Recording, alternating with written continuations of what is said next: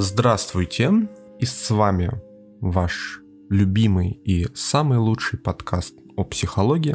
И сегодня у нас на повестке тема патриархата. Вообще много я вижу уже давно в интернете, в любых обсуждениях абсолютно, неважно где бы это было, такое утверждение, что вот у нас, видите ли, повсеместный патриархат, и это кошмар. Ну, в основном это подразумевает в негативном контексте. В основном, конечно же, это различные феминистические течения. С другой стороны, это различные обсуждения в группах, ну, посвященных каким-то там семейным отношениям, в частности, к какому-то насилию в семье. И вот к насилию в семье приписывают патриархат. В целом, в контексте много кто подразумевает вообще патриархат как данность. Вот знаете ли, у нас вот патриархат, видите ли, и из этого и дальше идут какие-то выводы. Так вот, об этом сегодня и хотелось бы поговорить. И главная мысль этого подкаста будет в том, что никакого патриархата у нас нет. И для того, чтобы в полной мере раскрыть эту мысль, нужно, конечно же, начать с динозавров. То есть раскрыть исторический контекст всего произошедшего. Также будем держать в голове, что патриархат – это такая форма социального устройства, где главенствующую роль занимает мужчина. Ну и, конечно же, в контексте данного разговора и в контексте сегодняшнего понимания этого смысла, это, конечно же, главенствующие роли в семье и в воспитании. Итак, начну я рассказ с времен Великой Отечественной войны.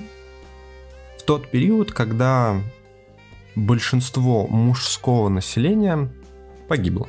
Тут даже бессмысленно приводить какую-то статистику, показывать какие-то цифры, потому что это находится ну, в рамках законов логики. Да? То есть была война, на фронте были в основном мужчины, и, естественно, эти мужчины погибали. Это понятно и не требует каких-то дополнительных доказательств. Большинство населения умерло, умерли в основном мужчины.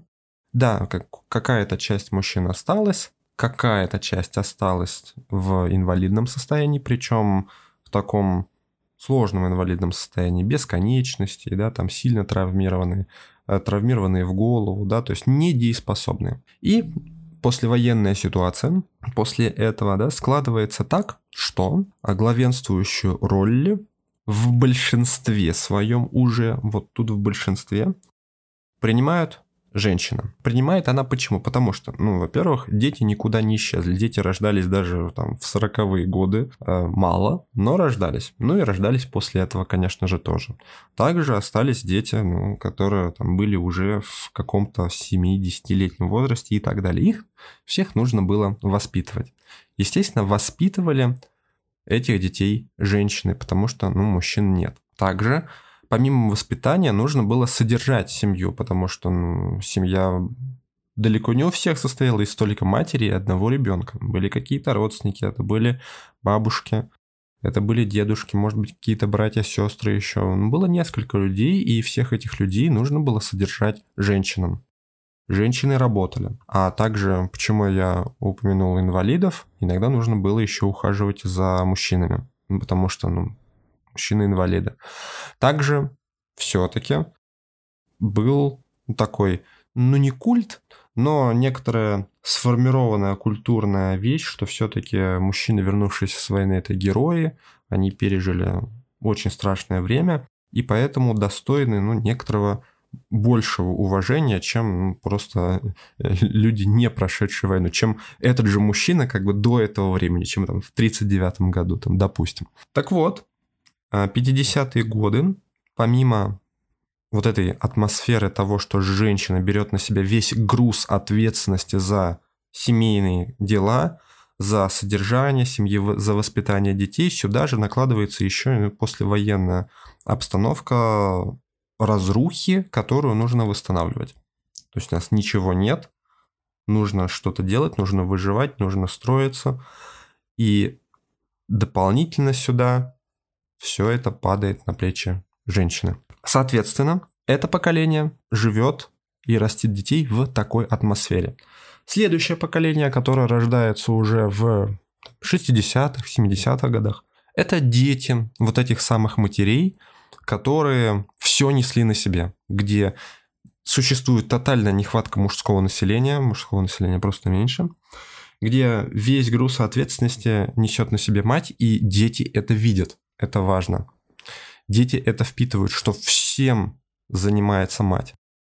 И если рождается девочка, то она, независимо от того, проводят с ней разговоры об этом или не проводят, она видит, что делает мать, видит весь груз ответственности, видит, как она это делает, что ей сложно, что она все тащит на себе и, естественно, перенимает эту парадигму поведения. Мальчик же растет в более вальяжных условиях с той стороны, что, во-первых, ну, отца нет, примера поведенческого брать не особо есть откуда, а во-вторых, он видит, что у нас почитают мужчин как героев войны, он видит, он видит воочию этих людей, потому что они не старики, это, в общем-то, все, кто выжили, еще молодые люди, и растет в некой такой возвышенной, патриотически настроенной атмосфере возвышения мужчины, в принципе. А также сюда накладывается то, что у нас очень сильная фигура матери и просто отсутствие отца как такового, ну, его нет. И, соответственно, дочери вырастают с примером сильной женщины, мальчики вырастают с примером сильной женщины, и, и те, и те вырастают с примером просто отсутствия отца. То есть этой фигуры нет, он не участвует в жизни семьи. Надо понимать, что закон воспитания и передачи опыта работает так, что образы родителей напрямую влияют на поведение детей.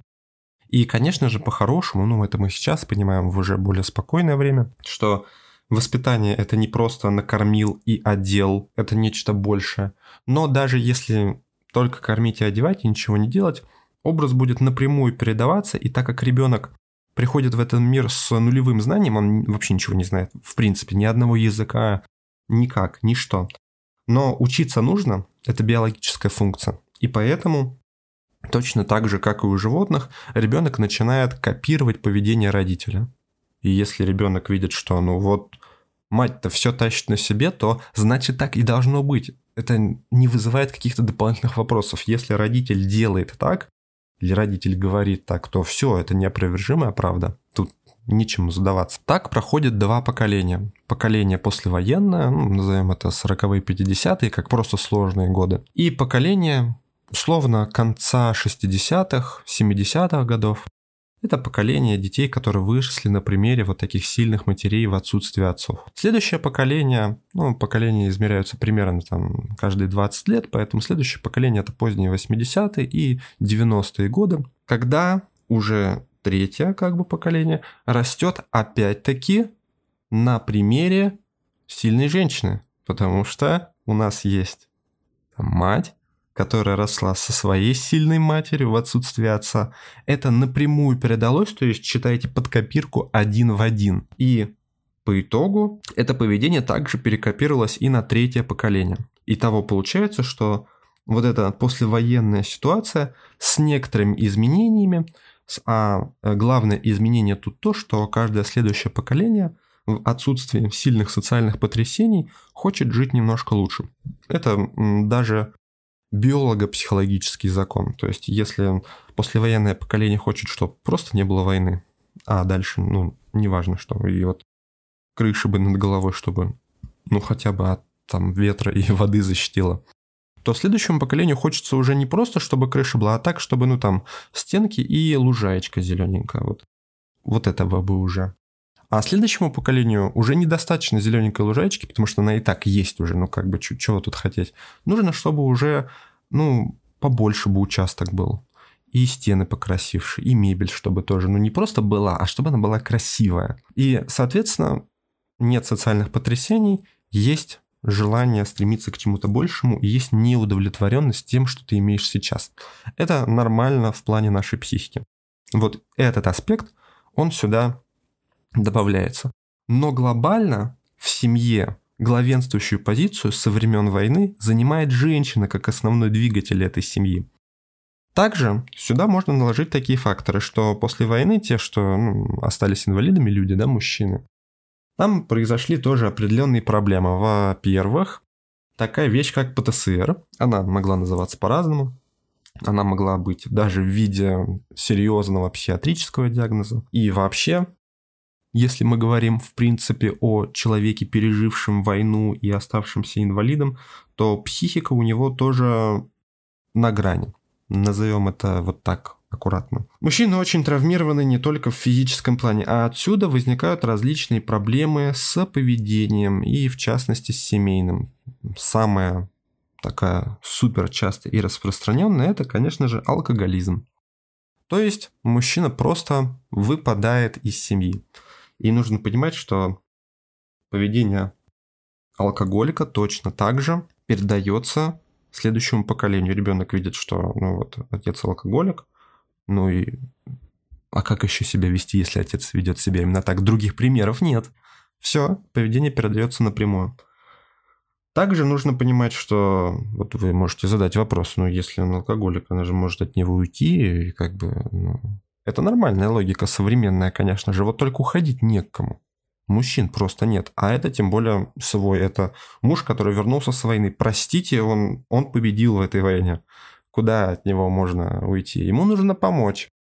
И это историческое формирование как раз-таки того зависимого поведения, с которым мы работаем сейчас как психологи. Но это как, как ответвление такое веселое.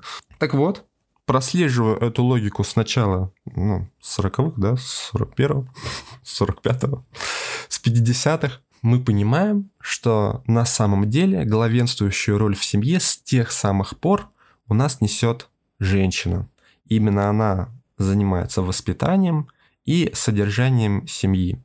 Да, сейчас эта вещь уравнивается, население уже стабилизировалось, сейчас появляется больше полных семей, но нужно понимать, что эти полные семьи начали появляться ну, в 2000-х годах. Даже в 2000-х. Возможно, даже ближе к десятым годам. Большинство населения, ну, уже взрослого на сегодняшний день, оно росло в неполной семье, где была только мать, ну и бабушка. Вот если говорить научным языком, то это как раз-таки гомосексуальная семья. Ну, то есть в плане единый пол, гомо один сексуальный, то есть э, ну, половая, единополовая семья, то есть две женщины, это мать и бабушка. И в такой ситуации выросло большинство нашего населения, но вот буквально вот до недавнего, совсем уже вот до недавнего времени, последние там только 10-20 лет ситуация как-то выравнивается. А теперь Второй фактор накладываем сюда в отношении главенствующих позиций вообще в социуме как таковом. Вот у нас есть семья, где матриархат уже ну, утвержденный. Надеюсь, тут вопросов не возникло. Теперь рассмотрим ребенка. Ребенка, ну, тех же 70-х годов, там, 90-х, неважно. Вот он родился, он живет в семье, у него мама, бабушка, женщина. Отлично. Дальше этот ребенок идет в детский сад. Там воспитатель – женщина, воспитательница. После детского сада ребенок идет в школу, и там все учителя женщины. В основном 99%, если один учитель будет мужчина, это прям очень, очень классно. А в основном все женщины. Университет. Ну, в университете уже, ладно, там 50 на 50, наверное. Но если этот ребенок, ну, еще там подросток, сталкивается с э, какими-то сложными ситуациями, да, то есть, ну, возможно, это сложными, я имею в виду, взрослыми ситуациями, идет в какой-нибудь МФЦ или идет в какую-то структуру, где нужно что-то там оформить, начинает что-то вообще познавать вот этот мир бумажный и так далее, то там сидит женщина, с которой нужно общаться в основном. Да даже вот нам еще в школу приходили там милиционеры, в принципе, с лекциями, да, рассказывали различные правила поведения и так далее, предупреждали нас, да, ходила детская комната милиции, тоже с какими-то мероприятиями, я помню. И приходили женщины, приходили не мужчины, приходили женщины. Я так понимаю, что даже те, кто попадал в детскую комнату милиции, ну, это уже такие неблагоприятные элементы. Но там тоже женщины, наверное, я не знаю, я не выпадал. Опять-таки, да, нужно понимать, что до 18 буквально лет, то есть детский сад, школа, какие-то контакты вовне, да, там, простите, в магазине на кассе сидят женщины. Да, в основном ребенок сталкивается с женщинами и контактирует с женщинами. И в основном вся передача опыта, информации и так далее, она идет от женщины. Для девочки это ничего. Ну, это нормально. Она девочка, она контактирует как бы, ну, с девочками. Все нормально. Но для мальчика тут все-таки идет урон, потому что он просто не получает никакого опыта о мужском поведении как таковом в принципе, в целом. Его нет. То есть, ладно бы нет дома, но он вышел в школу, и там тоже нет никакого поведения. Там тебя учит женщина. То есть, она главная. Главная женщина. У тебя классный руководитель – женщина с первого класса. Тебя по всем предметам учат женщины. Они главные, они умнее, они старше. Лидерские позиции как бы ну, подсознательно и сознательно тоже занимает женщина.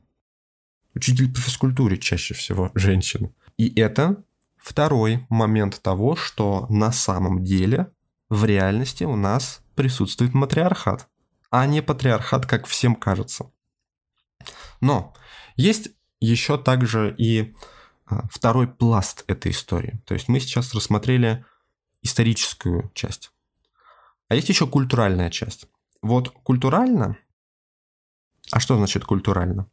Это книги, это фильмы, мультики, телепередачи, компьютерные игры, все, с чем взаимодействует человек вне социума как такового. То есть вот, ну, наша культура, да, то есть это э, сюда даже архитектура входит как таковая, сказки, все, все, все. Вот это вся та информация, которую человек получает именно таким под социальным путем, то есть не напрямую общаясь с кем-то. Ну, это, по сути, можно отнести к культуре. Так вот, культурально, культурально, конечно же, у нас присутствует патриархат, ну, потому что там плавал Одиссей. Ну, нужно понимать, да? Главные герои большинства романов – это все-таки мужчины. Если мы смотрим какое-то кино, то там главный герой тоже зачастую мужчина. И вроде бы даже где-то была какая-то статистика новая, что-то такое из разряда. Ну, опять-таки, она здесь не нужна особо, да, мы понимаем, что что бы мы не взяли, не посмотрели, там, сериал не посмотрели, это вот только совсем-совсем новые начали что-то там уже как-то переделывать, вот давайте женщину, а давайте еще ее сделаем не белой, а давайте сделаем, чтобы это были две девочки, да, и чтобы они там как-то любили друг друга. Вот. А в основном, конечно же, это мужчины. Если мы берем компьютерную игру, то там тоже главные герои мужчины. И вот этот как раз-таки культуральный пласт, он пытается быть патриархальным, но он патриархальный был всегда. И вот только он по факту и дает некоторое представление о мужском поведении, о том, как оно должно быть и вообще, что это такое, какие там есть герои, какие у них есть поступки, какая логика и так далее. И, в общем-то, вот и весь контекст патриархата-слэш-матриархата. То есть, вывод. Итог. У нас матриархат. Общий общественный, социальный, социальный матриархат. А культуральный у нас патриархат.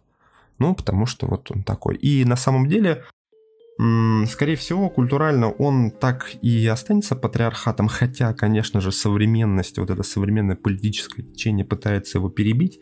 Подвижки есть.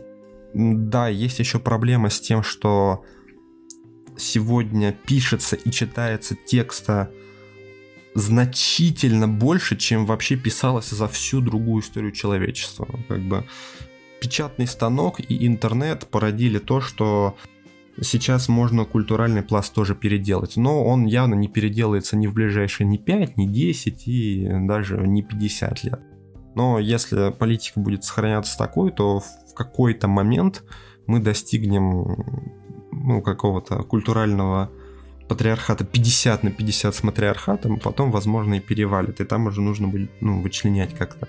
И чтобы хоть как-то обоснованно говорить, что в культуре присутствует патриархат как главенствующая какая-то структура сейчас, точно да. Но на этом все, на этом патриархат закончился. Как только книжка закрылась, и наш ребенок и вообще человек взглянул на окружающий мир, патриархата нет, есть матриархат. Собственно, тема-то очень большая, но за вот 20 минут мне удалось раскрыть основную логику событий того, что происходит вообще в современном нашем мире. А любые свои вопросы вы можете задать в уже существующую группу ВК. Заходите, ищите. Это скелеты психолога, она так и называется, вы ее найдете. Там будут ссылки на эти подкасты.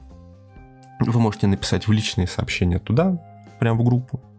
Либо можете написать мне на почту ivanpsay13 собакаиндекс.ру и я увижу ваш запрос и отвечу на него либо коротко письменно, либо в формате подкаста, если вопрос будет очень интересный и многослойный. Что ж, на этом все. С вами был Иван и пока. До нового подкаста.